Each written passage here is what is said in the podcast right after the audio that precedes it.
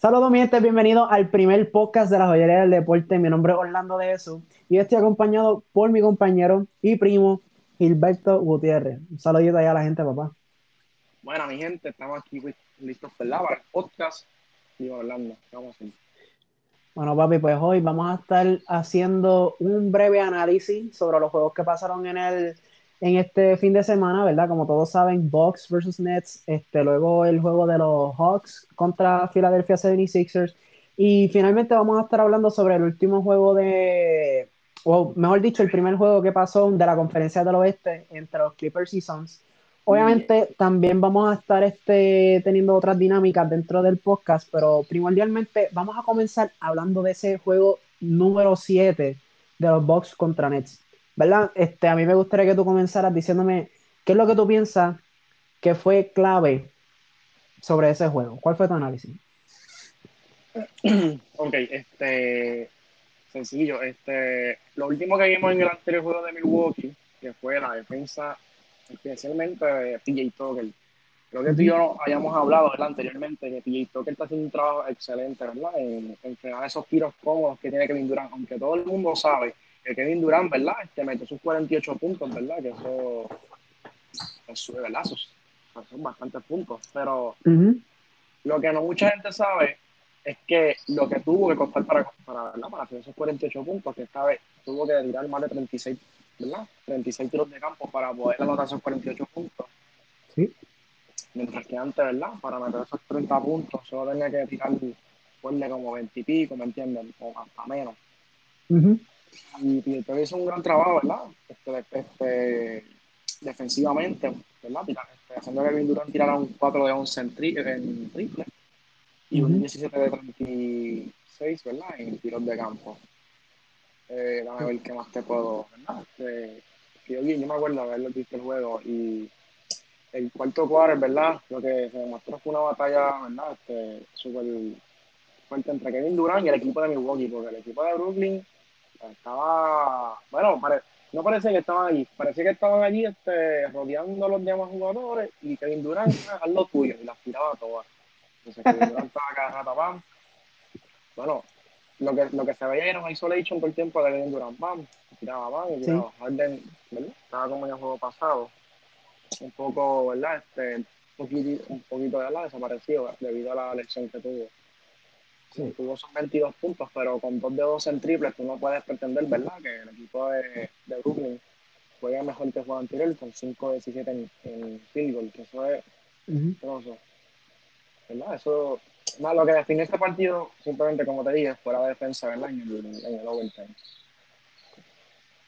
Ok, sí, no, este, yo, yo siempre he pensado que eh, si este equipo de los Bucks sinceramente va a llegar a la final, va a ser gracias a su defensa. Y eso fue lo que pasó. O sea, la defensa estuvo a otro nivel absurdo, de verdad, el trabajo que hicieron.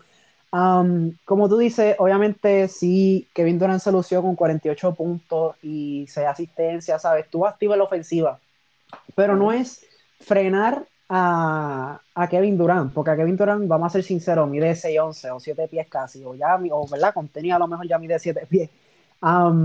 Y además es uno de los anotadores más letales de la NBA. No es frenarlo, es cuánto tú puedes pararlo hasta que llegue a esos 30 puntos. ¿Me entiendes? Que tú tienes que tenerlo, vamos a decir que tú lo frenas por tres quarters y en el cuarto quarter explota en la ofensiva. Lo cual no, no fue lo que pasó. Él estuvo tirando bastante consistente. Claro, los tiros que falló, pues PJ Tucker siempre estaba encima de él y si no era él, pues él salía de un pick y siempre había alguien listo para defenderlo. La defensa de Milwaukee estuvo activa toda la noche, no pararon en ningún segundo. Eso de mantener la defensa activa fue lo que los ayudó. Pero un jugador, como yo digo, como Kevin Durant, siempre, discúlpame, siempre va a, terminar con 30 puntos o más. Eso es ley. Eh, un jugador como PJ Tucker para eso fue lo que lo trajeron para que defendiera. Y tal vez, ¿verdad? Él no mide ocho pies contra, pero la presencia defensiva fue notable. ¿Sabes? Todos vimos ese, ese video que a mí me estuvo muy gracioso de la mamá de, de Kevin Durant diciéndole, ah, esto no es un juego de fútbol americano, esto es básquet. Y entonces le dice, ah, te amo. Y yo, también te amo. ¿Sabes? se nota que hay camaradería eh, y, ¿verdad? Estos tipos son panas, y Tucker y Kevin Durant, pero se nota la, el la competencia que hay entre ellos dos de que yo no te voy a dejar anotar y si, y si te tengo que sofocar para que tú no metas nada y si te tengo que meter un codazo en el pecho que te deje sin aire, que se chave, yo voy para ti. O sea, yo voy a de ti y tú no vas a hacer nada. Sí, mira, este, quería dar un dato extra, ¿verdad? Ahora mismo te comenté, ¿verdad? Que Kevin Durant, ¿verdad? Lo que le costó, lo que, como te dije, no es que no es que meta los puntos, no es cuántos puntos meta, sino lo que le haya costado a Kevin Durant meterlo. Y el anterior metió 48 puntos, ¿verdad? Este, tirando 17 de, de 36 en tiros de campo. En uno de los juegos, ¿verdad? En el, creo que fue en el segundo, se acabó el juego 125 a 86 a favor de Brooklyn.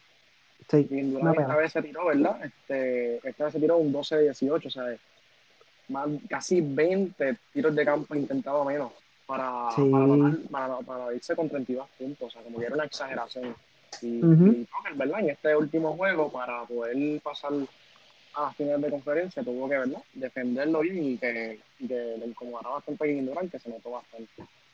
Sí. Pues, mira, otra cosa que yo noté, este, además de la defensa que jugó Milwaukee, es que obviamente los tiradores de, los Bucks también estaban pasando las de Caín, ¿sabes? Ellos también estaban teniendo defensores encima de ellos a cada rato.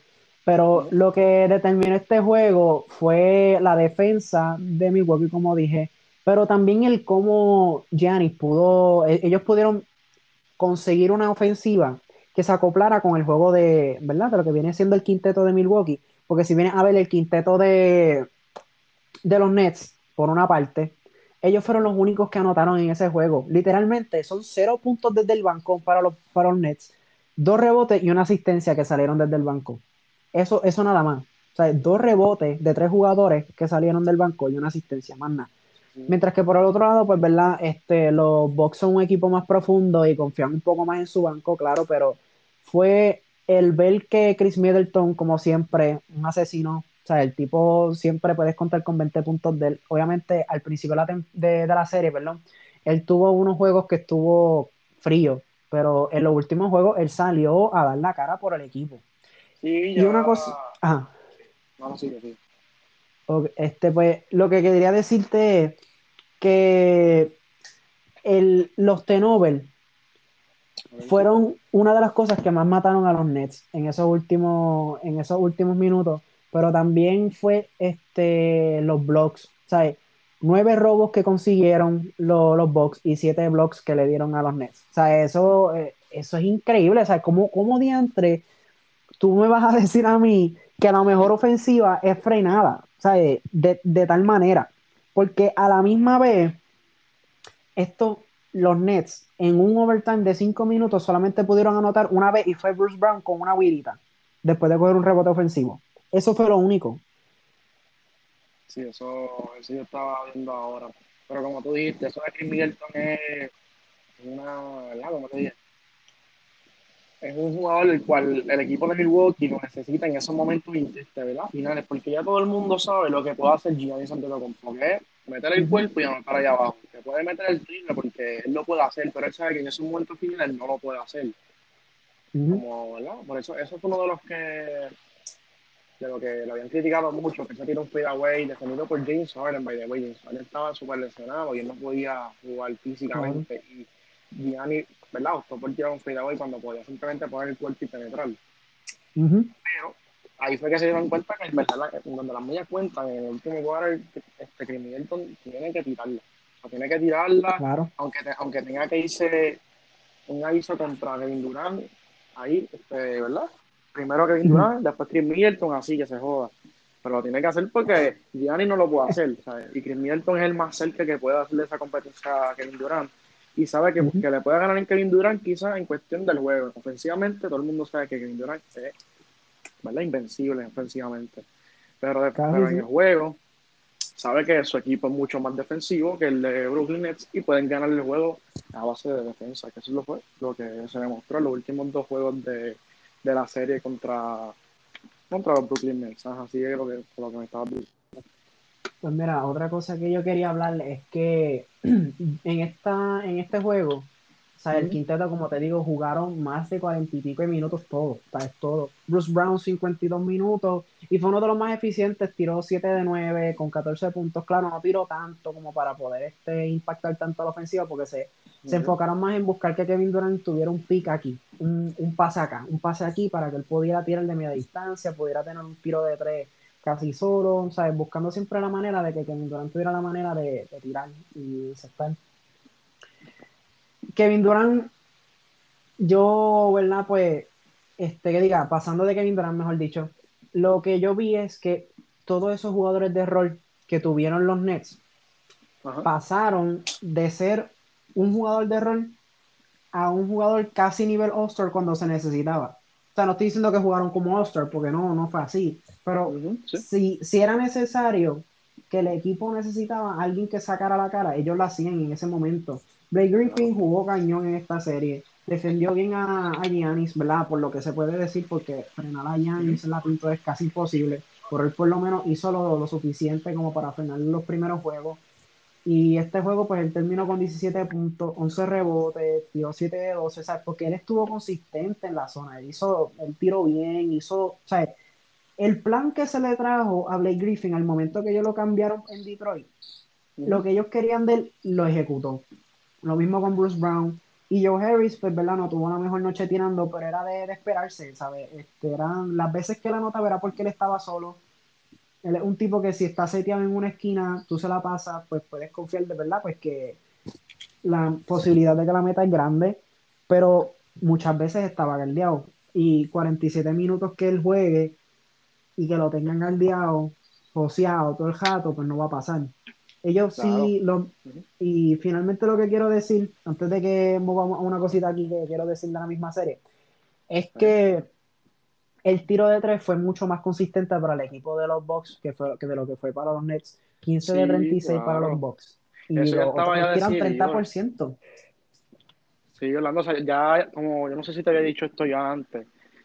Así fue en, verdad, sí fue, ¿verdad? Aparte, hablando de este juego, pero ya se sabía que, de, es más, desde el, tercer juego que los Milwaukee Bucks habían ganado para irse, ¿verdad? Para no, para no irse 3 a 0 y irse 2 a 1. Ya se sabía que si Milwaukee metía el triple y defendía como estaba haciéndolo, esa serie estaba no acabada, pero sabían que podían ganarla. ¿Entiendes? y, y, eso fue lo que los ayudó, ¿verdad? En el último, como te dije, los últimos dos juegos que los ayudó, ¿verdad? A ganar el, ese juego. Y que Durant, por más que él quiera meter los puntos, todo el mundo sabe que ajá, el equipo de, de Brooklyn tiene que dar más de su parte. Joe Harris tenían que frenarlo. James Harden sabían que no estaba al 100% y pues no estaban tanto obligándolo a. ¿Verdad? No estaban como que esforzándolo tanto, no estaban tanto. Estaban tanto joseándolo porque saben que no está a su 100%. Que era, era Green Durant lo que tenían que hacer. Que PJ Tucker, si no estaba PJ Tucker, estaba Green Middleton y Green Middleton está convirtiéndose en por lo menos un two-way player, no élite, pero un, un two-way player está above, above average. Que puede ser un gran, ¿verdad? Una gran pieza para cada equipo. Y creo que si siguen así, si este, este año es el año de Milwaukee para mí. O sea, es lo que yo digo. Vale, vale. Así es. Pues una cosa que yo quiero recalcar aquí en la secuencia que hubo en los minutos finales del cuarto cuadro y un poquito del overtime. Mira, el tiro hubo una jugada en donde Brook López se la pasaron en la esquina y ahí mismo llegó Durán a cerrarlo. Brook López terminó con 19 puntos y 3 de 4 de 3, 7 de 11 en el, en la, en el field goal. So, él estaba consistente y ellos estaban al pendiente de si él era una, ¿verdad? una posibilidad de que él fuera la persona consiguiendo el balón para tirar. Obviamente, pues los Nets cerraron cada posibilidad de tiro y entonces Chris Middleton, Chris Middleton fue la única persona cerca que él vio para pasársela y él se la pasó cuando faltaban dos segundos. Y obviamente no hubo un tiro, pues porque la defensa estuvo presente en esa, en esa jugada y no hubo oportunidad. Ahora, lo que, me, lo, que me, lo que me estuvo raro fue porque yo dije, ¿por qué fue que Brook López, aunque sea, no tiró un, no sabe, no tiró un aguacate, o sea, no tiró un, no tiró ahí hacia lo loco? Exacto, o sea, no, ¿por qué no tiró? Después yo me di cuenta que hubiera sido más o menos lo mismo que ocurrió, porque vamos a decir que él tira, pan, rebote de los Nets, y vienen ellos, hacen un fast break, a lo mejor anotan un tiro de dos y piden tiempo los box. Vamos a decir que pasa eso. O puede ocurrir otra situación que ellos vienen, meten un triple y entonces tienen que pedir tiempo los box. O vienen y entonces ellos cogen el rebote, piden tiempo en el momento y con Tiesa a lo mejor tienen la oportunidad de conseguir un tiro, porque aunque aún así faltaban cinco segundos, consiguen un tiro para Kevin Durant que lo empata. Pero, ahora, obviamente todos sabemos que es el tiro de Kevin Durant que lo lleva a empatar el juego y que si no llega a ser por, ¿verdad? Por la yal de pie que tiene el hombre, pues ellos se hubieran ido a lo mejor. La que tiene. a la, lancha por... pie, la plancha de zinc esa. Ay, pues lo importante que yo quiero que la gente recuerde de este juego es que la defensa fue lo que los mató a los Nets. No solamente eso, fue Drew Holiday el que ayudó a los Bucks. Y la gente va a decir, ah, pero Drew Holiday, 13 puntos, tiró para mil, o sea, 5 de 23 que tú estás hablando, 2 de 9 de 3. Esos dos triples que él metió en el cuarto cuarto fueron los que acercaron en los últimos minutos a, Milwaukee. Sí, y eso es lo que la gente no entiende, que, que Drew Holiday y Green Middleton pueden tener un mal juego ofensivamente al principio, pero de eso se encarga Gianni, por lo menos desde el primer cuadro hasta el tercer cuadro, tú, pueden, tú puedes dejar que Gianni se encargue de mantenerlo cerca. Claro, y Milton está para, para, esos juegos grandes, ¿verdad? Para, el cuarto cuarto, llegar y meter el balón, porque todo el mundo sabe que cuando las millas cuentan, Gianni ya lo tienen ya leído, ya no, o sea, puede hacer sus pases, puede penetrar porque puede, pero lo van a frenar. Un, imagínate, eh, uno de los peores equipos defensivos como Brooklyn, de esta serie, podía frenarlo un poquito a Giannis, gracias, ¿verdad? El Griffin, ¿verdad? y la zona que jugaron. Claro, el Griffin no es alto, pero es un jugador fuerte que puede, puede aguantar el contacto de Giannis y puede hacer forzar un pase, ¿verdad? Extra para que el equipo de Milwaukee tenga que tirar para así. Otra cosita que, que sí quiero recalcar que además de Drew Holiday, obviamente Chris o sea, yo quiero hablar algo antes de, seguir a la próxima sección, pero es que el blog que dio Brook López, además de ser un asqueroso, es uno de los blogs más close que yo he visto. No voy a decir que está por encima del de LeBron James, jamás en la vida, pero, pero sí, sí me atrevo a decir que, está, yo lo compararía con el año pasado cuando Van Adebayo le metió ese blog a Jason Tatum para acabar el juego. Sí, sí, sí, lo comparo a eso. Exacto, lo comparo a ese, porque si no, ahí entonces cuando los Brooklyn tienen una oportunidad de meter el balón, ¿qué pasa? En ese momento, el fast break, llega el fast break, se setean los defensores, se setean la ofensiva, viene Chris Middleton, penetra, se para en seco, hace un fairway y mete, y mete el tiro de dos que se lo pone 113 a 111. Y de ahí, pues, ¿verdad? Ustedes saben lo que pasa. Este, lamentablemente, pues, ¿verdad? Bueno, lamentable para los fanáticos de Nets, yo no, yo no soy fanático de Nets, vamos a ser sinceros. Sí de Durant, sí más o menos fanático de Durant, siempre lo he seguidito, pero me, el ver cómo este juego se jugó, la euforia que había, la pasión, este, ese tiro que él tiró ahí en, para, empatar, para empatarlo en el cuarto cuadro, el que yo me lo. Yo, yo literalmente estaba viendo el celular del juego y yo, y yo brinqué en el sillón como si fuera un nene chiquito y yo ni le voy a los Nets. Yo estaba, yo estaba, bueno, yo no veía ninguno, ni a, ni a Nets ni a Milwaukee, pero ese juego estaba tan impresionante, viendo como que Durán. O sea, o sea, hay gente que quizás no lo admira y lo juzga, y lo, ¿verdad? Lo juzga y lo, lo critica demasiado a Kevin Durant, pero ver a Kevin Durant jugar es demasiado, demasiado espectacular, de verdad que sí, porque tú sabes que él puede hacerte un jueguito, ¿verdad? Él solo ofensivamente. Él lo puede hacer, lo deja en isolation, puede ser el mejor defensor que tú quieras, pero te va a notar sus 30 y pico sencillos, simplemente haciendo un bote, siempre hace, un pull-up, y, y se va a meterlo, por lo menos, ¿verdad? Estaría cerca de meterla. es espectacular. Una, por último, este, ¿verdad? Yo quiero decir dos cositas. Y, este, ¿verdad? Quiero que me digas tu opinión sobre esto. Mira, la gente, como tú dices, está criticando demasiado a Kevin Durant. Ah, que no ganó la serie, el equipo montado. Mira, mi gente, James Harden estuvo lesionado por tantos juegos, por bastantes juegos durante la temporada. Él vuelve, se lesiona. No está por un, un bastante, ¿verdad? Por un margen de tiempo ciertos juegos de la primera ronda vuelve a selección otra vez. Kyrie, primer juego de la serie, al igual que le pasó en, el primer juego de la serie en el 2016, que diga 2015, perdón, se lesiona. el primer juego de esa serie que era tan importante para ellos. Se lesiona, viene entonces James Harden, vuelve al quinto juego. El tipo te dio cuarenta y pico de minutos en el juego 5, cuarenta y pico de minutos en el juego 6 y después te da cincuenta y pico de minutos en el juego 7.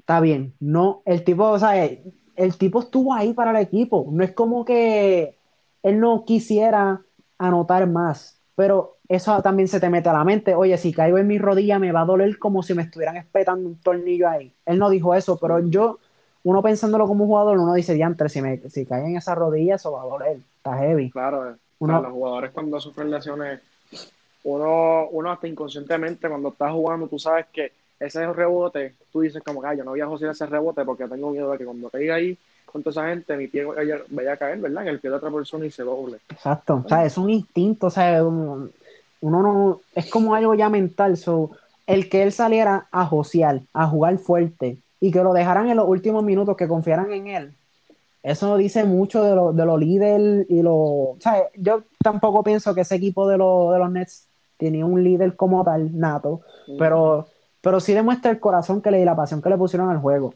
A la misma vez, Kyrie, obviamente, pues todos sabemos, estuvo lesionado, o no pudo hacer nada como para poder cambiar lo que pasó. Pero. No pues nada, pero. Kyrie, Kyrie, está haciendo la competencia a por en los playoffs en lesiones. Siempre, siempre al principio de los playoffs, Kyrie, lo mismo que Chris Paul, pap, este es el año de, Boston, le, pasó con, le pasó con Cleveland, y ahora con los Nets, está cañón. Y el año, y el año pasado también, el año pasado este, Brooklyn entró y, ¿verdad? Pues lo que pudo. Eh, aunque sea ganar un partido. Pero Kairi siempre los deja solos los playoffs para los equipos. O sea, mala mía, uh escucha mal, pero ¿cómo puede ser que todos los años, que todos los años en los playoffs. Accidentalmente, por así decirlo. Se, se lesiona y es como que, ajá, este, es una maldición, que no sé, en verdad. Nombre de cristal no, otro cristal sí, pero mira, esto, yo, esto lo que te quería decir es que, mira, Durant, el que la gente me diga, ah, es que él no puede cargar un equipo, mira mi gente, el tipo terminó promediando la serie 35.4 puntos, 10 rebotes, 5 asistencias, 35% de 3 y 51 en tiro de campo. Si eso no es cargar el equipo, yo de verdad no sé qué es baloncesto. Solamente di, el tipo cargó. Otra cosa es que haya sido sofocado por la defensa de Milwaukee. Ha podido, ¿verdad?, jugar tan eficientemente como lo hubieran hecho en un juego normal, ¿verdad?, un juego de temporada regular. Por otra parte, tenemos que darle mérito a la bestia de 31 puntos, casi 32 promedio, casi 13 rebotes, 3 asistencias. Obviamente le dejaron el playmaking más a Drew Holiday y, y un poquito a Chris Middleton un block 57% de tiro, que eso fue lo que, hizo el ajuste, porque por fin empezó a tirar de dos en vez de creerse Stephen Curry empezar a tirar de tres. Yo no sé, le dijeron, mira, sí, no, Giannis, tú tranquilo, papi, tú eres el próximo Reggie Miller. Los primeros tres juegos, tírate como 15 triples si quieres. no sé qué ya les pasó ahí. Le, dieron mucha confianza. Dijeron, no, no tienen defensa, bicha, tira, tira, lo que tú quieras, no de eso. lo estaban dejando solo. estaban tirándose como convencimos en ciertos casos, lo dejaban solo. Tiró 22% de tres, así que se entiende. Sí, pero, pero como quieran. llegamos a eso ya mismo. Ahora, este, finalmente, finalmente yo solamente quiero este, que la gente recuerde que a la misma vez que le pasó a los Lakers con Anthony Davis, lo mismo que le pasó a este equipo de Clippers con, con Kawhi, claro. La diferencia es que, ¿verdad? Pues por George pudo cargar ese equipo hasta, hasta la próxima ronda, que eso es, hablaremos ya mismo sobre eso. Pero muchos equipos, ¿verdad? Como también Denver con Jamal Murray, perdieron esas piezas clave que no pueden darle ese empuje extra en la ofensiva. Y ese fue el caso que, de los Nets, porque como yo dije hace poco, eso le pone un asterisco heavy a los Nets, le pone un asterisco grandísimo a los Lakers. Ese asterisco de decir como que, fíjate, si esta lesión no hubiera estado, quién sabe y podían ganar. Eso es lo que, me, lo que quería decir, ¿sabes? Esas lesiones son los que cambian tanto una serie, que a, lo último no puede uno en serio determinar si fue culpa de Durant, porque no lo fue, en mi opinión, o si fue por culpa de las lesiones que esto no pudieron jugar. ¿Sabes? No pudieron ganar, que diga. No sé. ese equipo de Brooklyn lo que le hacía falta era jugadores defensivos, o sea, jugadores de rol defensivo y un gran point guard, y yo pienso que podían haberle ganado. O sea, ofensivamente ellos no necesitan nada de envidiar con Kevin Durant. Y un jugador y un jugador defensivo que ayudara allá abajo y un, ¿verdad? un point guard que ayudara, quiero uno como Jiro Holiday, ¿verdad? Ese equipo hubiese tenido, ¿verdad? Una grande, una gran, o sea, una gran, ¿cómo se dice? Una capacidad de, de poderle ganar a New York. Pero, este, ahora, ¿verdad? Yo, como vuelvo y repito, esta serie sola, es la mejor serie que, que a lo mejor pudimos ver en, en, toda la, en todos los playoffs, además de, ¿verdad? Pues lo que tal vez pudo ser para la preferencia de algunas personas, la de los Hawks y los, los Knicks, y tal vez la de los Phoenix contra Lakers, pero esta, sinceramente, de emoción, los fanáticos entregados, como, como mismo hicieron con los Knicks, ¿sabes? ¿sabe? Una de las mejores series que he visto, de verdad, a mí me encantó. No, sí, sí. Bueno, ahora pasamos finalmente al juego 7, pero ahora de los Atlanta Hawks contra los Philadelphia 76ers. ¿Verdad? Como, como sabemos, pues, ¿verdad? En, en, este encuentro salieron victoriosos los Hawks en un juego que se acabó 103 a 96 ¿Verdad? Me gustaría pasar rápidamente con Gilbertito ahí, ¿verdad? Para que les diga cuál es su take en este juego. Bueno, yo.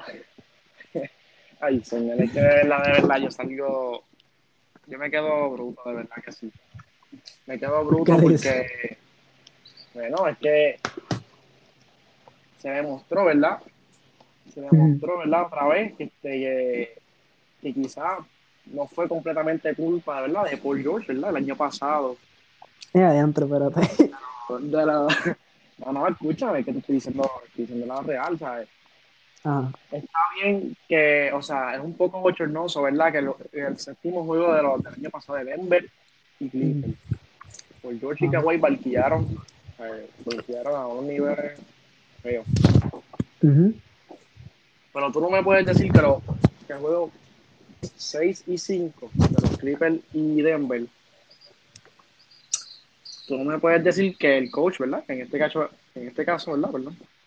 En este caso quiero hablar de él. ¿Cómo puede ser que tú no me hayas, tú no hecho una gestión defensiva u ofensiva, ¿verdad? Que pueda hacer, que, ¿verdad? Que si pueda cerrar la serie. Y eso mismo se demostró en, en el equipo de, de Filadelfia este año. ¿Cómo puede ser que toda la temporada tú estés number one, ¿verdad? En el, en el récord de, de, la conferencia y que tú llegues a los playoffs y no le puedas ganar a un equipo de Atlanta sin experiencia, ¿no? Sin experiencia, sin un jugador, ¿verdad? Este, sí, está Trey Jones como un jugador, ¿verdad? Que se podría considerar superestrella, pero ningún jugador que podía frenar como tal a Joel Embiid allá abajo, hasta que en capela, pero todo el mundo sabe que Joel Embiid podía ser fácilmente el MVP de NBA este año. Estoy súper decepcionado con Ben Simmons, pero ya sí ya me lo esperaba. Ya ven, sea, yo pienso que Ben Simmons está súper overrated, de verdad. Mucha gente me dice que es hate, pero en verdad no es hate. Es que, de verdad, ¿cómo tú puedes sobrevalorar a un tipo que le pagan 33 millones? Que el año que viene son 34 millones o 30, y el año siguiente son 37. Nada más. Que nada más y que nada más te puede anotar en un juego 7, ¿verdad? Cuatro puntitos y que esté súper desaparecido. Que en vez de hacer un donqueo en la cara de Danilo Galinari, prefiera pasársela afuera y vamos a ver qué pasa. ¿Entiendes? Tú no puedes hacer estas decisiones súper estúpidas, ¿me entiendes? Un jugador que es súper versátil, de siete pies, es un point, el defendido por point y por alero, que oye, güey, los aleros ni le llegan a la estatura de vencido. Eso es súper asqueroso, antes. Y que tú no puedas penetrar, poner el cuerpo y anotar. O sea, no es tan difícil. O sea, no es tan difícil. ¿Cómo tú puedes medir siete pies, ser, igual, ser rápido, versátil, poder defender por lo menos cuatro posiciones y que tú no puedas anotar y te paguen 33 millones? Mira, eso lo puedo hacer yo en la nevera ahora mismo. Anotar cuatro puntos, eso lo puedo hacer yo fácil. Y, y, y, me dio, y mido como casi seis pies o, menos. ¿Entiendes? Bueno, Por, de verdad, de verdad me quedo bruto con, con, con, esos dos, ¿verdad? Con esos dos del equipo de, de Filadelfia. Sí, mano. Este, por mi parte, sí, mano, tienes razón. Eh, Doug Rivers, en ningún momento dado yo vi que, que él cambiara. Desde la primera mitad a la segunda mitad no hubo ninguna diferencia en, lo que fue la zona de defensa que estaban jugando, ¿sabes? Habían casi siempre, estaban jugando 3-2, ¿verdad? Como que tres personas arriba tratando de cubrir a esos tiradores como Trey Young, este, Bogdanovich y DeAndre, este, no DeAndre, discúlpame, este, Kevin Herter. Y no, no, fue, no fueron capaces de frenarle en ningún momento. Muchas veces se veían este, frenando a esa persona que estaba penetrando y a la misma vez venía otra persona y, ¿verdad? Ese mismo, ese mismo tipo, ¿verdad? Que vamos a decir que Trey Young penetraba. Hacía una floater o hacía un Eliud para Clint Capela o venía y se la pasaba atrás a Kevin Herter o a, ¿verdad? Otro jugador que estuvo caliente en ese juego, a, Danilo, Danilo Galinari, clase de nombre. Este, y, y, que siempre estuvieron activos en la ofensiva y a la misma vez eficientes en uno contra una defensa que yo vi demasiado vulnerable. O sea, ellos no tuvieron una presencia defensiva que aunque sí hubo, este, estaban joseando, estaban haciendo lo suficiente como para poder tratar de frenar a los Atlanta Hawks, ellos no tuvieron una defensa en donde llegaban temprano los tiros y en donde pudiera uno decir, oye, este equipo está metiendo tiros sumamente difíciles. No, ese fue el caso de Filadelfia. Primero que nada, Seth Curry es una bestia. A mí no me van a decir más nada de no, que este Seth Curry es una porquería, el hermano es una bestia. Está bien, el, hermano obviamente es un MVP dos veces, pero Seth Curry, si él quiere, ese juego él se metía 30 puntos si lo dejaban. Él estuvo tirando en tiros difíciles a cada rato y estuvo haciendo todo lo posible para poder ganar en ese juego. Yo le envío, obviamente, hizo lo que siempre. Sí, gran porcentaje, muy, muy eficiente, como digo.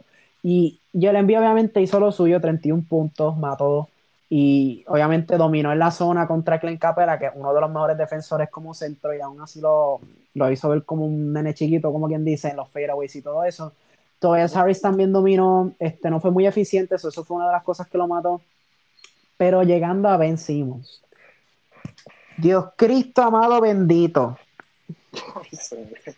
La verdad, el tipo nada más tiró dos tiros libres. Ya tú sabes cuán asustado estaba tirar, de tirar este chamaco.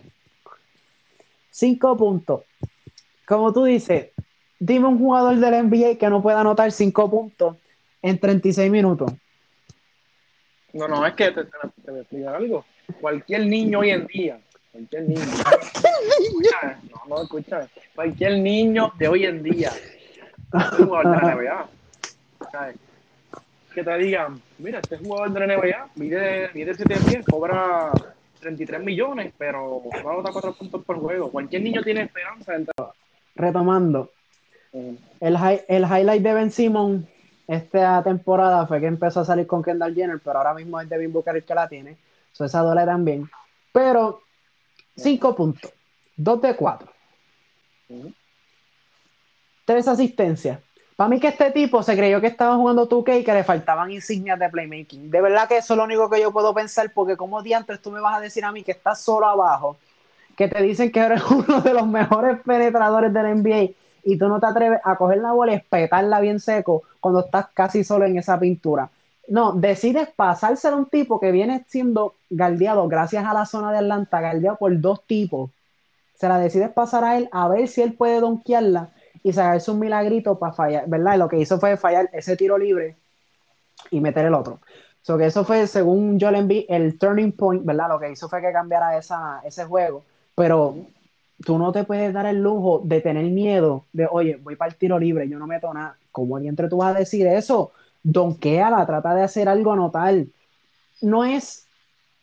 Cuando tú haces algo mal, Está bien que el coach viene y te dice, mira, vamos a bajarle, no hagas tanto esto, pero si tú crees, siempre voy a fallar, no hay manera de que yo meta esto. Como diantres, tú se supone que ayudas a tu equipo, como todo, ¿verdad? Tú me habías enviado este, que él solamente tiró tres intentos en los últimos quarters, o sea, en el último quarter, de, en, todos esos cuartos quarters de, de, esta serie, él solamente tiró tres veces, en el primer juego que tiró dos y en el, y en el tercer juego que tiró uno. No tiro más nada, gente. Eso es no tener fe en sí mismo o que el equipo no confía en ti o que tú no quieres tirar. Yo no sé cuál es ese factor, pero como él también ve que él reacciona en una entrevista y él te dice, oh, no, tú sabes, las cosas, ¿sabes? Las cosas como que él dice, it is what it is. ¿Sabes? Como que yo soy quien soy, él dijo, yo soy quien soy y it is what it is. ¿Sabes? Él, eso es lo que es. Es como que, nada, ¿sabes? Cosas que pasan, ¿verdad? Como dice una hora. No son cosas que pasan. Él dice que, él sí dijo que tiene que mejorar. Eso es obvio. Lo ve, lo ve alguien que es menso y nunca ha visto básquet. Pero tú tampoco me vas a venir a decir a mí que tú no tienes confianza en ti mismo para donkear una bola cuando tú mides 6'11 o 6'10, creo que mide por ahí 6'8 a 6'11. Tú no tienes, tú no tienes la confianza de, coger y donkearla. O sea, eso no es algo que me cabe en la mente. No, no, de verdad, como te dije, este, este, ¿verdad? los niños hoy en día pueden motivarse a meterse a cualquier joven, cualquier que sea, Porque puede pensar que 10, medio 4 puntos y me dan los 33 millones. ¿Entiendes? O sea, es que es triste, es triste, de verdad, porque hay muchos más jugadores, como tú acabas de decir, Seth Curry, Seth Curry, ¿verdad? Que si no llega a ser por Seth Curry, quién sabe si esa serie se ha quedado 4 No, es verdad, mira, pero ese equipo de Filadelfia, que vamos a, vamos a hablar de eso rapidito ahora, mano. O sea, ya, gente, mira, lo que tenemos, yo, yo, yo voy a dejar que Gilberto diga algo rapidito ahí, pan, pero de esta serie se acabó por una razón y una razón nada más. Este juego definió lo que ha pasado con este equipo de Filadelfia por los últimos 4 a 5 años. Y es que no han conseguido ese jugador que pueda cerrarle el juego. En un momento dado tuvieron a Jimmy Butler como he mencionado antes a Gilberto, eh, Jimmy Butler era ese jugador que podía cerrarle los juegos y darle una oportunidad de seguir, ¿verdad? Consistentes y ganar. Pero este equipo se ha formado de esta manera. Ok, tenemos a Ben Simon. Ok, perfecto. ¿Qué más necesitamos? Necesitamos un tirador. Ok, tráeme a JJ Reddick. Ok, tengo a, tengo a Joel Embiid. Perfecto. ¿Está saludable? De vez en cuando. Perfecto. Vamos a, vámonos con él. ¿Qué necesitamos? Este, ¿Qué necesitamos? Ok, necesitamos un tipo que tire y que sea consistente. Ok, pues vamos a traernos a Tobias Harris. Ah, perfecto, yo, yo lo coché antes, el tipo era una bestia, pues vamos, vamos, vámonos con él.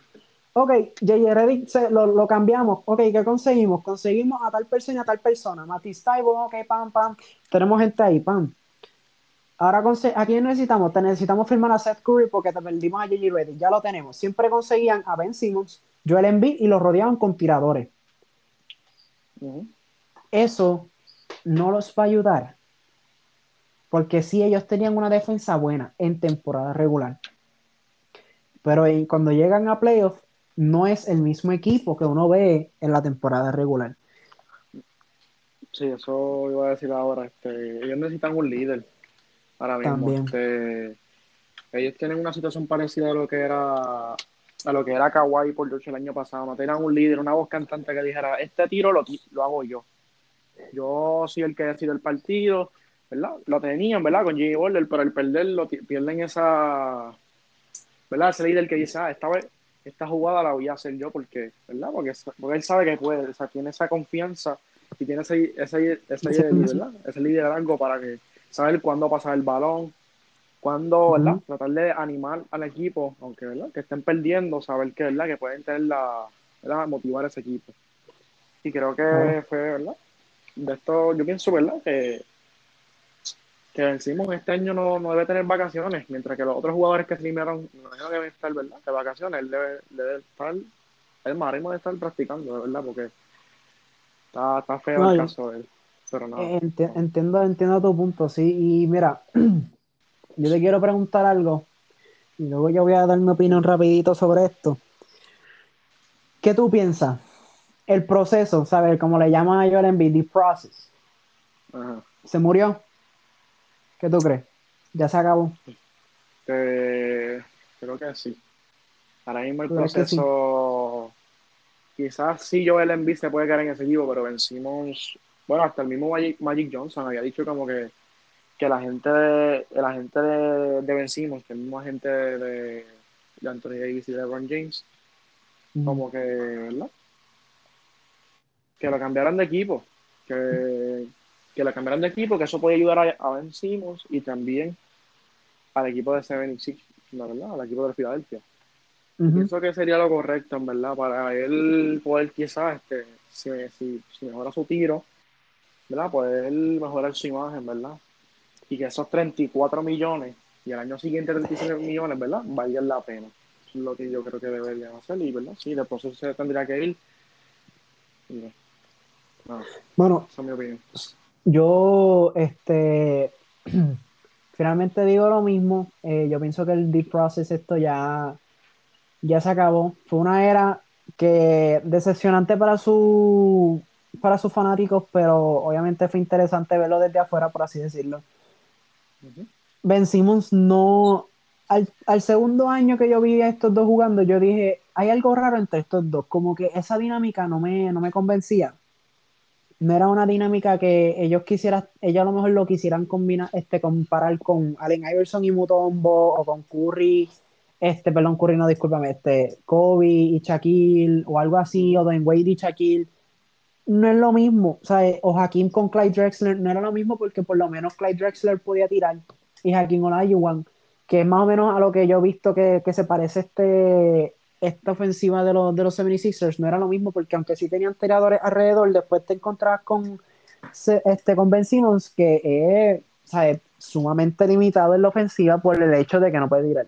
Ahora, Ben Simmons puede ser una persona bastante buena, bastante útil para otros equipos que tienen una, ¿cómo te explico? Que lo pueden usar a él como una tercera a cuarta opción en tiro. Y entonces, pues, al, no tener esa opción, al siempre tener que depender de él, pues no pueden tener este eso de. No, no pueden tener esa dependencia con él. Y a la misma vez lo deberían cambiar.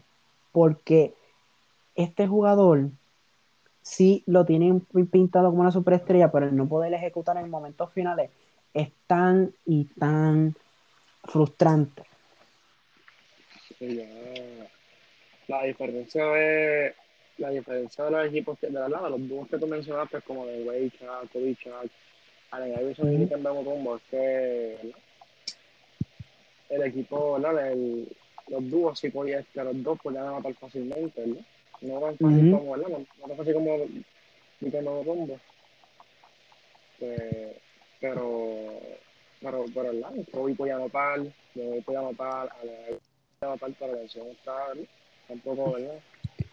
Horrible, este, yo veo de, de, la diferencia de los dos no es. No, y este, como digo, ya el proceso está muerto y va a ser bien difícil para los para Filadelfia que ellos puedan construir un nuevo equipo con, ¿sabes? Con, sí, sí pueden hacerlo con, con, con Joel Embiid, pero va a ser bien difícil el ver cómo ellos hacen movimientos en el off-season para poder este conseguir un nuevo equipo, un nuevo look. Pero eso es problema de ellos, como quien dice. Estaremos obviamente el pendiente de cuáles serán las cositas. Y lo, por último, quiero decir, pues, ¿verdad? Que vamos a, a decirles a ustedes que si es la primera vez que están escuchando el podcast y no conocen sobre la cuenta de Instagram de la joya del deporte, ahí estamos al pendiente de todas las cosas que están pasando en el deporte. Estaremos hablando sobre lo último de la NBA, en los playoffs, la MLB, todas las, últimas noticias. Y a la misma vez estaremos trayéndole un contenido que yo mismo me encargaré de buscar cuáles serían este, esos lugares en donde Ben Simon podría ser ese jugador clave, no en los últimos minutos, pero sí siendo en la ofensiva y un poquito, ¿verdad? En la, temporada regular y siendo una, una, presencia defensiva y en el playmaking bastante buena. Ahora, finalmente llegó el momento de decirle lo, nuestro análisis sobre el juego de los Phoenix Suns contra los Clippers en este primer juego de la conferencia de la conferencia final del oeste. Zumba Yandel. ah, este, ya, ya, ¿verdad? Ya mi primo, ¿verdad? Hablando ya lo sabe, pero yo soy súper fanático ¿verdad? De, de Paul George, entonces en este juego yo lo, me dediqué a verlo, ¿verdad? Y ver cómo el equipo de Clippers, ¿verdad? Porque jugaba sin Kawhi Leonard y contra un equipo diferente que no fuera los Utah ya. Lo que vi es que el, el equipo de, de Phoenix depende demasiado de, de Aaron, okay. ¿verdad? Aaron, ¿verdad? sus puntitos y todo eso, ¿verdad? Pero ahora mismo, ¿verdad? Ahora mismo me acordaba que muchos de esos tiros que hizo Aaron fue, ¿verdad? Gracias a que la defensa de Clipper no estaba, ¿verdad? No estaba, no estaba, ¿verdad? Como no estaba jugando bien, no estaba haciendo la zona bien. Entonces ya en la segunda mitad, Aaron ya estaba, ¿verdad? Frenando más. Y obligaron a que, ¿verdad? Que Aaron fuera un poquito más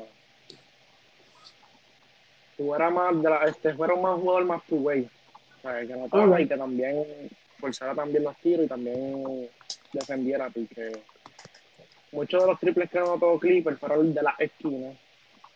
Y fue gracias a jugadores como Nicolás Papu, hasta el mismo Paul George, jugadores como Ray Jackson, hasta el mismo Rondo, o sea, metiendo triple en las esquinas y forzando a que Andre Iron saliera de la pintura y saliera a defender, sabiendo que de Andre Iron es un jugador lento y a lo que le sale, ¿verdad?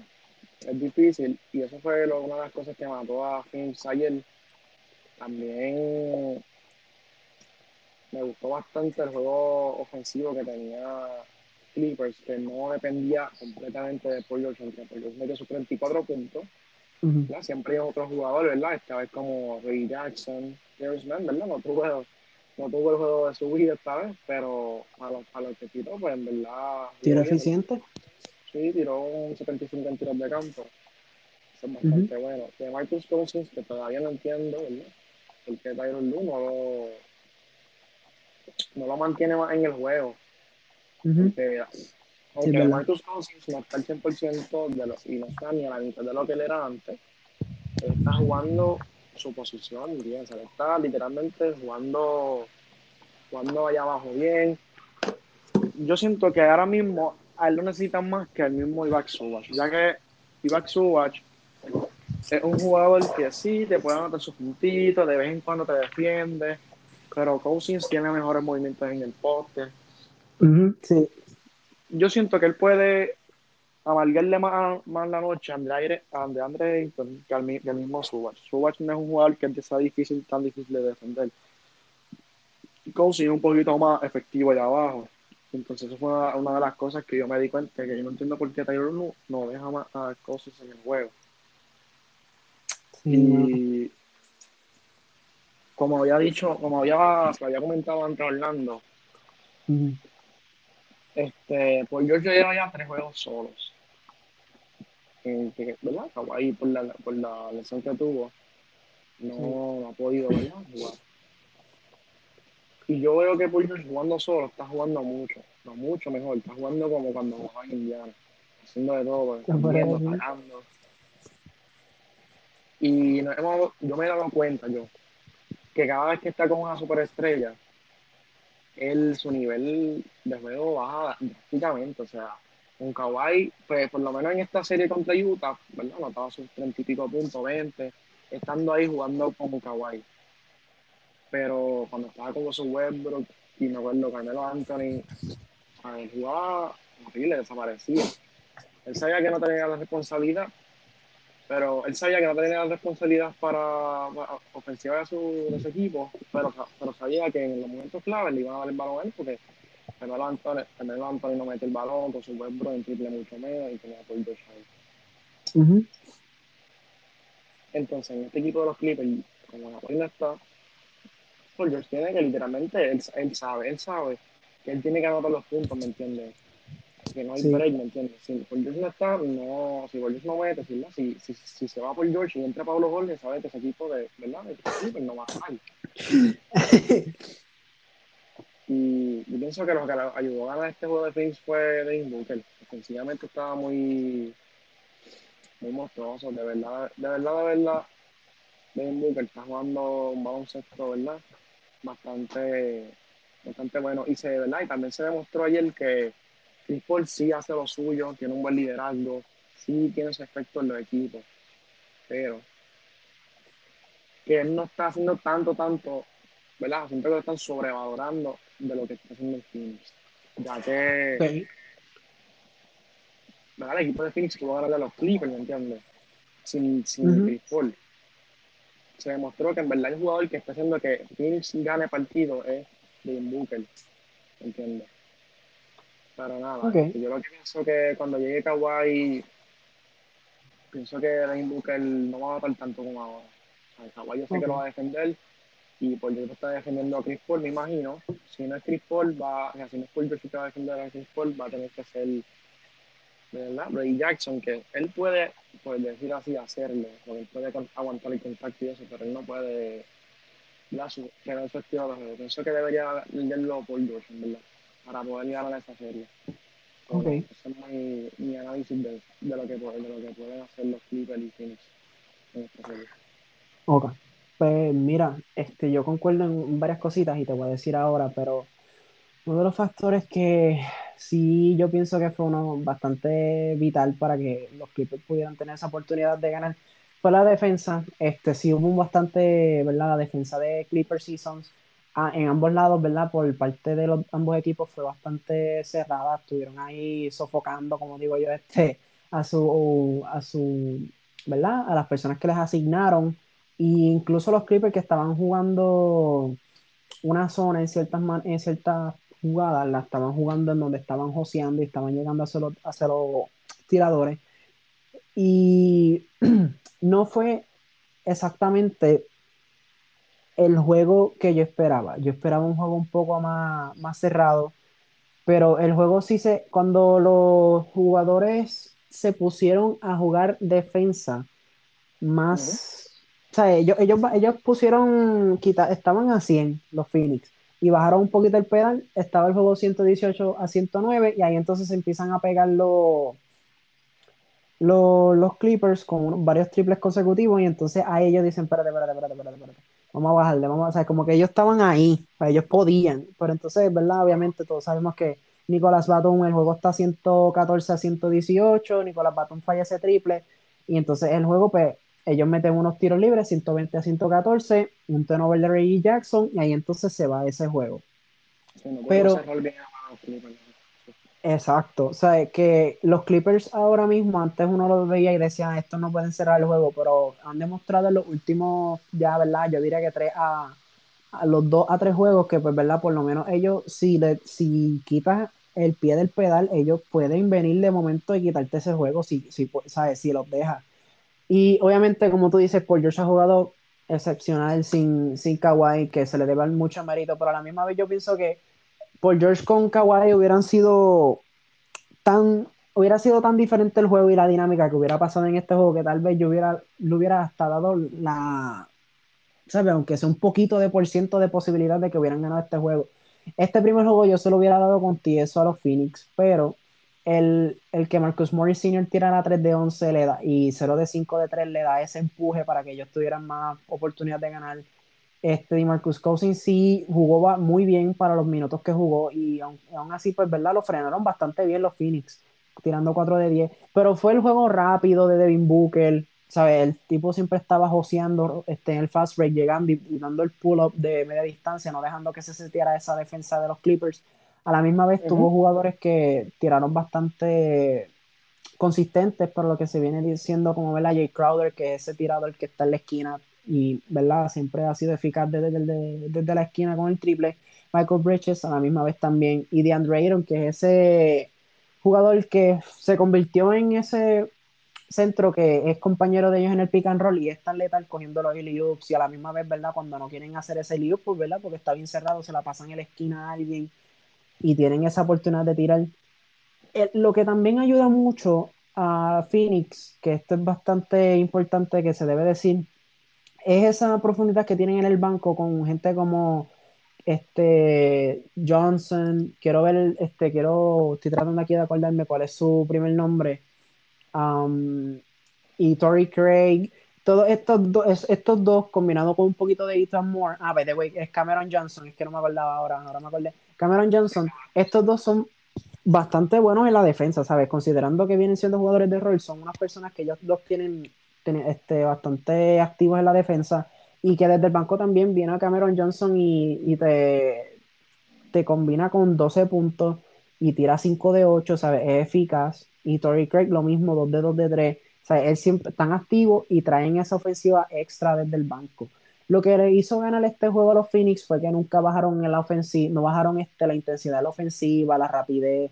Y cada vez que ellos veían que había un poquito, un, mínimo fallo, ellos, eh, la defensa de los Clippers, ya sea que no switcharon bien o que se durmieron en las pajas de un momentito, ahí entonces él penetraba este, el jugador o buscaba la manera de pasarse a DeAndre Ayton para que él pudiera donkearla. Siempre hubo ese movimiento rápido, siempre hubo esa defensa activa y si se mantienen así, pues verdad, pues pueden ser, puede ser una buena serie, sin duda.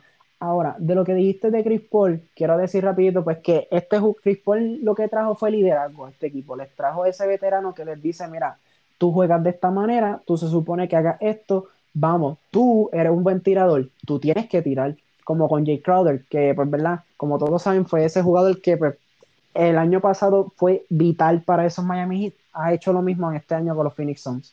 Este, DeAndre Ayton se convirtió en alguien súper, pero súper dotado, por así decirlo, ¿verdad?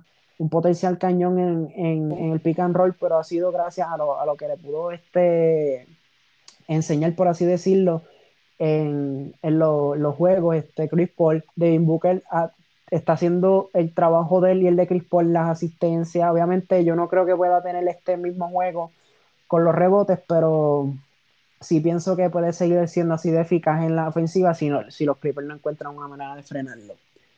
¿Tú quisieras añadir algo más? Sí, eso te iba a decir. O sea, o sea te iba a decir que, quería añadir algo era que Marcus Morris, como estaba hablando ahorita, se fue con 0 de 5 en triple, que eso es súper asqueroso, sabiendo que fue el segundo mejor jugador en la NBA, en la temporada. ¿De eh, tiro de 3 sin porcentaje y eso? Y como que si fuera 0 de 5, nada, es un poco sorprendente, ¿verdad? Se nota la, la defensa de Phoenix, que pudo cerrar bien los, ¿verdad? los tiros, los tiros, los tiros de 3 solos, ¿verdad? Lo único así como fue los triples de esquina que tiraron los que André Ayton tenía que salir. Este también me había dado cuenta que como que eh, los jugadores de Phoenix colectivamente estaban muy, ¿verdad? El, el inicial estaba, bueno, todos anotaron más de 10 puntos en el, en el quinteto inicial de, de Phoenix. Estaban ofensivamente súper compenetrados y eso de verdad hay que dársela también yo vi ese juego y yo estaba súper emocionado, ya que en el tercer quarter se estaba viendo un juego parecido como el que pasó entre Chris Middleton y Kevin Durant, esta vez, siendo los protagonistas, ¿verdad? Por George y Devin Booker, era como que un Tommy Pan venía por George y tiraba un pull-up ah, y anotaba. Hasta tiro incómodo, lo mismo con Devin Booker. Llegaba, pan, otro triple, otro pull-up o penetraba especialmente por George es más de penetrar y cuando penetraba, ¿verdad? Notaba la mayoría de los puntos, pero lo más que estuvo súper emocionante ese, ese, ese tercer cuarto, de verdad, de verdad, de verdad que sí.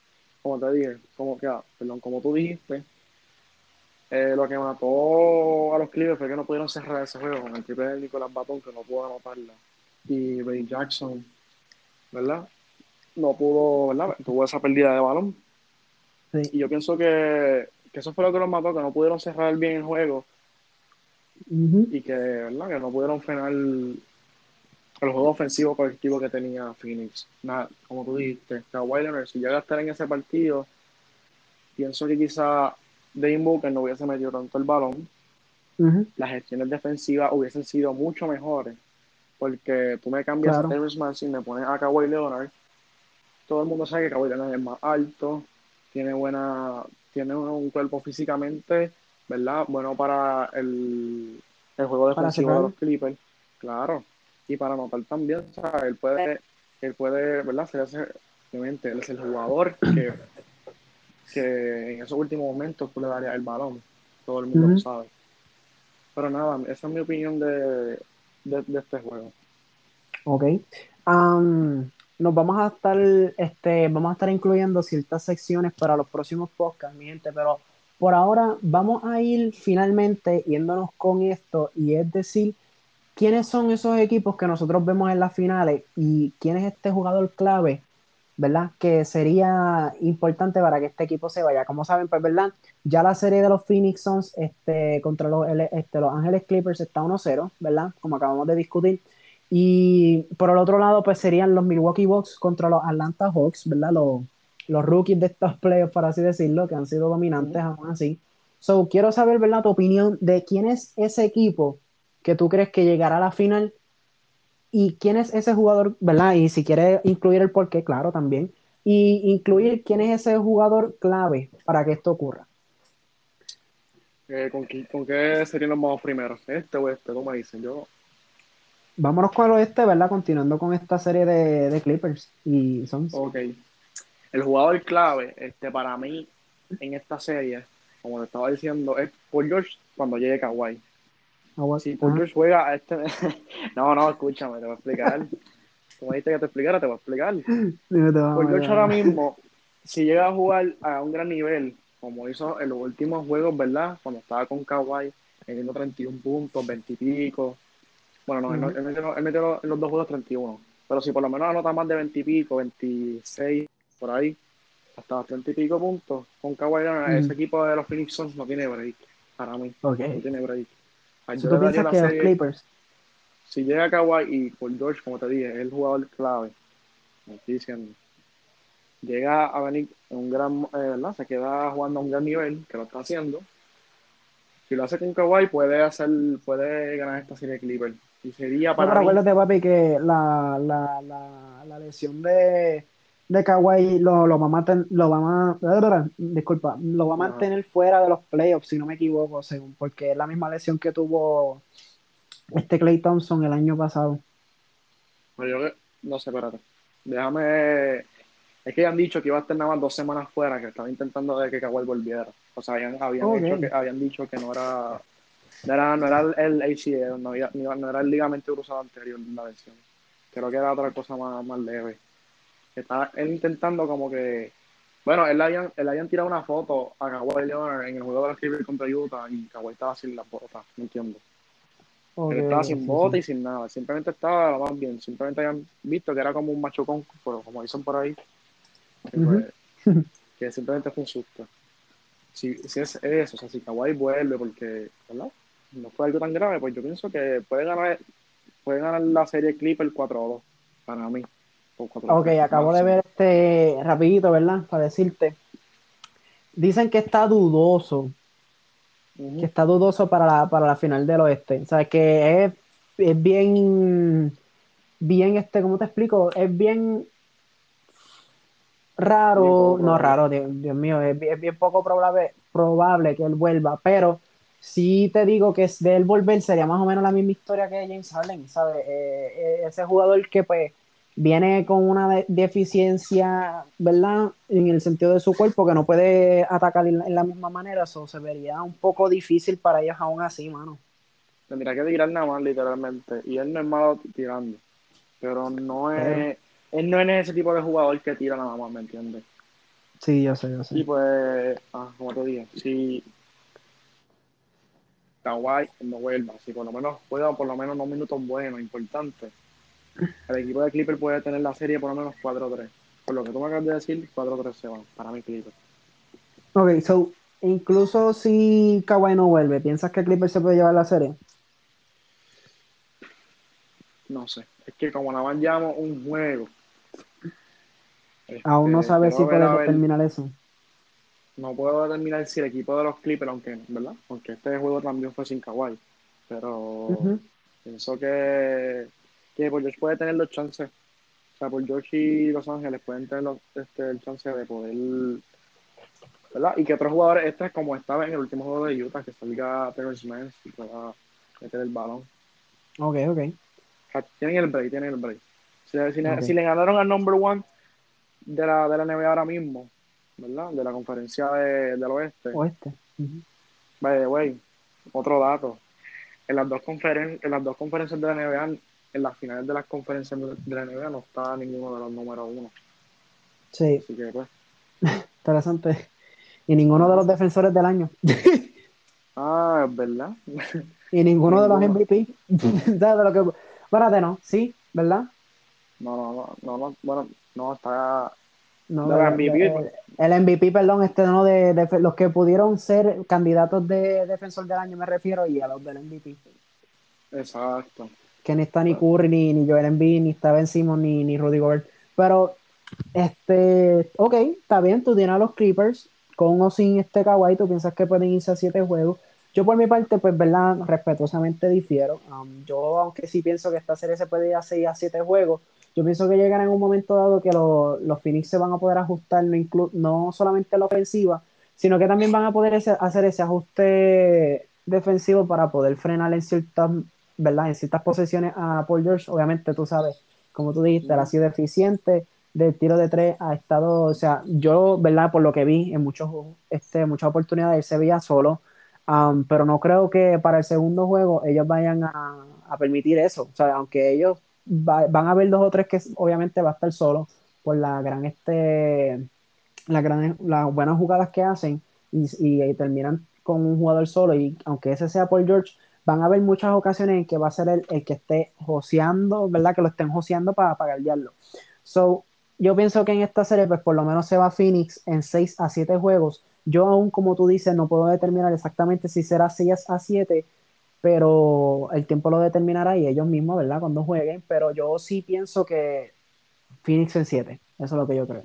Este, nada, yo te, diría Hayden, nada más por lo que dijiste, pero como, como, como Kawhi está lesionado, pues no te digo nada, en verdad, pichara. Pero nada, voy a seguir con la con mi predicción de jugador clave de la conferencia este y qué equipo pasará, ¿verdad? A la otra ronda. Nada, yo este esta serie, ¿verdad? Se la doy a Milwaukee. Se la puedo dar hasta 4-2 con, el con el desempeño que está haciendo ahora mismo Atlanta.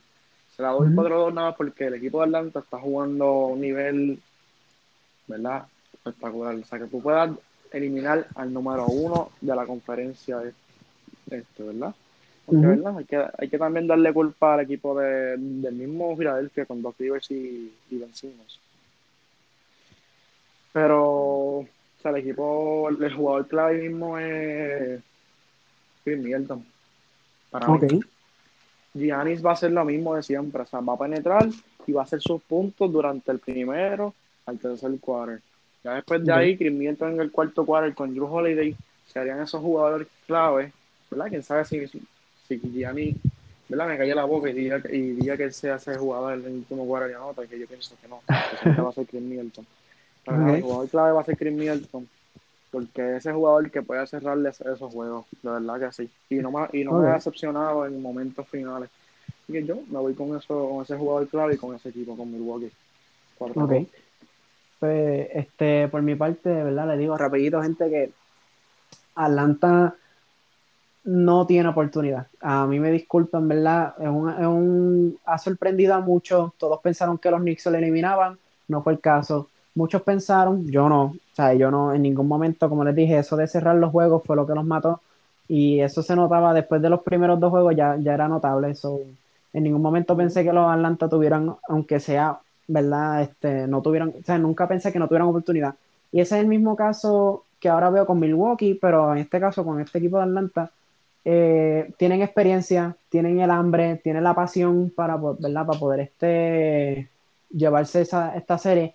Y no tan solo eso, ¿sabes? En la ofensiva depende de, los Hawks, ¿verdad? Depende demasiado de Trey Young, mientras que los Bucks, pues, no es solamente Giannis como eran los años anteriores, sino que tienen a Drew Holiday corriendo la, la, ofensiva, tienen a Chris Middleton que tira bien, PJ Tucker está tirando y está defendiendo eficientemente. Hay, hay muchos factores que están haciendo que este equipo de, Milwaukee gane comparado con los de Atlanta, que es tirar y mantener a, a Young con el balón en la mano haciendo pick and roll y pasándoselas en la esquina si es necesario. Ahora, lo que yo sí digo que el jugador clave para que ganen los, los Hawks es Trae Young. Y que ahorita no mencioné que el jugador, ¿verdad? Pues para mí, que para los Phoenix, que para que gane Phoenix, ¿verdad? Sería este Devin Booker. Pero volviendo acá, rápidamente. El jugador clave no es Giannis. Yo también pienso que es Chris Middleton, pero no es porque Giannis no, ¿verdad? No sea clutch, porque él sí obviamente no es que te voy a tirar un triple, porque la gente a veces dice, ah, él es clutch porque él tiene triple. No, él, también anota ciertos puntos en el cuarto uh y eso fue una de las cosas que hizo Giannis con, este, con su defensa, jugó buena defensa, estuvo presente en las guiritas que tiró, como habíamos mencionado anteriormente. So, Giannis sí puede ser ese jugador clave en los ojos de algunos de otras personas, pero Chris Middleton con su eficiencia de tiro, con su defensa también incluso, pues yo pienso que él sí va a ser ese jugador que pues le, lo lleve al paso extra para poder subirlo a las finales. ¿Algo más que quieras incluir, papá? No, yo creo que no, yo creo que concuerdo contigo en ese, en, en Milwaukee Atlanta, y en verdad sí, la gente sí que Atlanta eliminó el primero, pero mi gente, no se engañen. ¿sabes? Una cosa es eliminar a Filadelfia y otra cosa es eliminar a Milwaukee. ¿Sabes? ¿Verdad? Pienso que Chris Middleton estaba jugando a un nivel bestial y ahora mismo no hay nadie, no hay nadie quien pueda defender ahora mismo en el equipo de, ¿verdad? De, de Atlanta de Atlanta que pueda defender a, a Green Middleton. Y Gianni, mucho menos, ¿sabes? Gianni sí está capela, pero el jugador, ahora mismo, el jugador más dominante el NBA ahora mismo, ahí abajo es Gianni, ni más nadie. O Capela sí te puede defender, pero Gianni está muy fuerte allá abajo. Pero, para último momento, ¿verdad? Te doy a Green Middleton, así que puede ser lo último que puedo decir de esa serie. Perfecto. Perfecto. Bueno, hasta aquí llega este podcast de la joya del deporte, señoras y señores. le agradecemos a todos por estar con nosotros. Si estuvieron hasta este momento, ¿verdad? Pues les agradecemos. Espero que, ¿verdad? Que les haya gustado, como ya dije, y que también, si fue así, envíenselo a otras personas. También estén pendientes a más contenido en la misma cuenta de la Instagram de la joyería del deporte. Y estén pendientes sobre todo a los podcasts que van a estar saliendo sobre los juegos que habrán de la conferencia final del oeste y del este donde estaremos ¿verdad? haciendo nuestros análisis y ¿verdad? nuestras predicciones y diferentes cositas que vamos a estar añadiendo, ¿verdad? diferentes dinámicas al podcast. Como dije, eso ha sido todo. Te agradezco a ti, Gilberto, por estar con nosotros, papá. Claro, claro, siempre, tú sabes cómo es. Y, ¿verdad? Yo, como ustedes saben, aquí nos tuvieron a Gilberto, Gilberto Gutiérrez y a, su servidor, el host de, de la joyería del deporte, ahora podcast, hablando de eso. Ha sido un placer y espero que les haya gustado y será hasta la próxima, gente. Hablamos.